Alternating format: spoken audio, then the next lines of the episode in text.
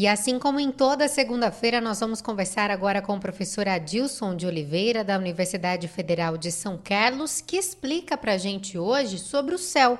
O azul do céu, o avermelhado do final da tarde, desse final de tarde de outono, principalmente, né? A gente tem visto um degradê bonito no céu. E o professor fala também da escuridão da noite. Professor Adilson, muito bom dia. Olá, amigos da CBN, bom dia. Sou o professor Adilson Oliveira da UFSCar e vou comentar com vocês a respeito da coloração do céu que a gente vê principalmente nessa época do ano, que tem dias mais frios e a umidade do ar diminui, deixando o céu sem nuvens. Bem, a gente pode ver nesses últimos dias um céu muito azul, com pouquíssimas nuvens. E aí muitas vezes a gente pergunta por que, que o céu é azul? Né? É uma pergunta até que as crianças fazem muitas vezes para nós. A luz do sol ela, ela ilumina a Terra, chegando em vários chamados comprimentos de ondas. Né? A gente sabe que a luz, do, a luz branca do Sol ela é composta por todas as cores do espectro visível, né? aquelas cores do arco-íris. E quando a luz chega na atmosfera, ela espalha principalmente nas moléculas que estão distribuídas na nossa atmosfera. E a cor azul é a cor que tem o um menor comprimento de onda e tem um comprimento de onda então compatível com o tamanho das moléculas do nitrogênio, do oxigênio que estão dispersos no ar. Então, quando a luz passa por lá, ela espalha principalmente a componente azul da luz branca que vem do Sol.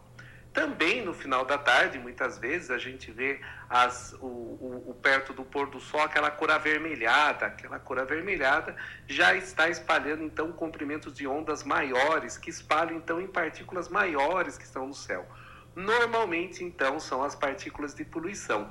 Quando o Sol está próximo de se pôr no horizonte, então ela atravessa uma camada de ar maior e com isso espalha essas, a, sua, a, a luz mais para o vermelho, para o laranja, que são esses comprimentos de ondas maiores, principalmente por causa dessa dispersão de poeira e outros poluentes na atmosfera.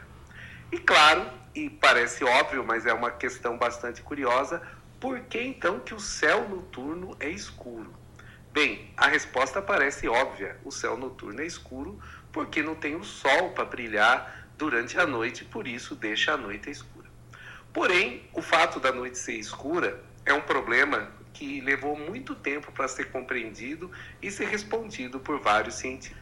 Se imaginarmos que o céu é composto por infinitas estrelas e galáxias, né? só na nossa galáxia nós temos algo em torno de 200 a 300 bilhões de estrelas, existem também centenas de bilhões de galáxias espalhadas pelo universo.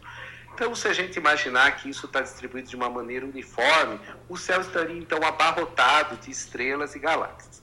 Porém, é claro, quanto mais distante está a estrela, menor a intensidade da energia.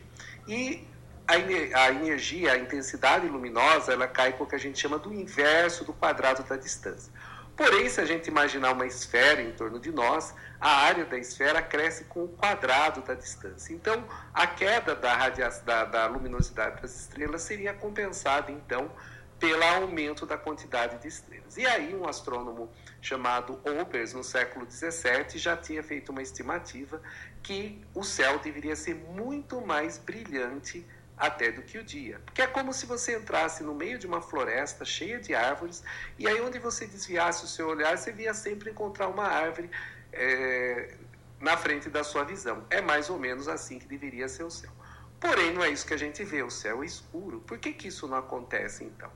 Bem, essa foi uma pergunta que levou muito tempo para ser respondida e a resposta tem a ver exatamente devido ao fato que o nosso universo teve um início há cerca de 13,7 bilhões de anos atrás, devido ao evento que a gente chama do Big Bang. Hoje tem estrelas que ainda estão tão distantes de nós que a luz não teve tempo de chegar. Além disso, o nosso universo está em expansão acelerada. Ele tem algo em torno de 80 bilhões de anos-luz de extensão.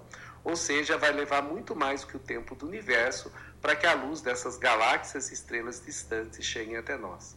Então, o fato da noite ser escura é o indicativo que o universo teve um início. O fato do céu ser azul durante o dia é o indicativo que tem a presença de uma atmosfera rica de oxigênio e nitrogênio, gases que são responsáveis pela vida.